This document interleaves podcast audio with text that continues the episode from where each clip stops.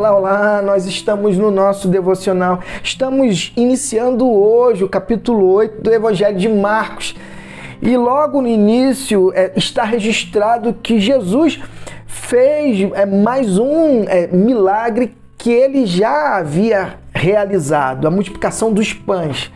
E como eu já disse é, nos capítulos anteriores, Jesus era intencional, o objetivo era tirar, arrancar, trazer para fora a falta de fé, a falta de percepção. Jesus ele faz isso para que eu e você possamos é, ter experiências é, profundas e venhamos a mudar a nossa maneira de enxergá-lo. Olha que top!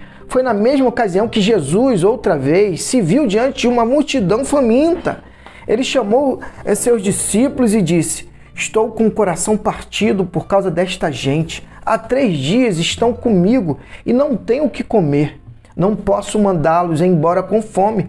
Vão acabar desmaiando no caminho. Alguns vieram eh, de muito longe. Os discípulos perguntaram: Mas onde vamos encontrar comida suficiente para todos neste lugar é deserto.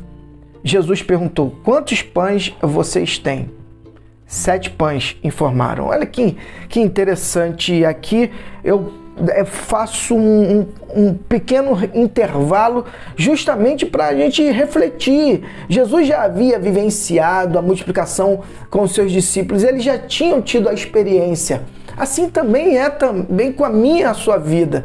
Jesus já é, livrou você é, de algo que você já vivenciou, mas devido às circunstâncias da vida, às rotinas da vida, a gente acaba ficando insensível aos, ao, ao acontecimento do passado. E aí a gente coloca em xeque a fé que temos em Cristo Jesus. Ele já havia multiplicado não era para que eles eh, viessem a questionar, era simplesmente é, colocar diante de Jesus as alternativas para que ele assim viesse a promover o milagre. Mas Jesus, ele é intencional.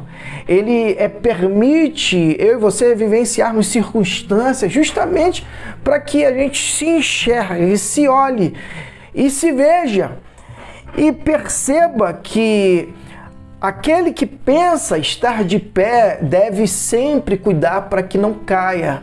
Não caia justamente na falta de fé, na incredulidade, na falta de sensibilidade para o agir de Deus. Deus ele está agindo na sua vida, ele sempre agiu. Devemos sempre olhar a bondade de Deus na perspectiva do passado, do presente e do futuro, para que a gente não venha titubear eh, na fé e simplesmente eh, se entregue nas mãos de Cristo Jesus. Que seja assim na minha e na sua vida e que Deus te abençoe.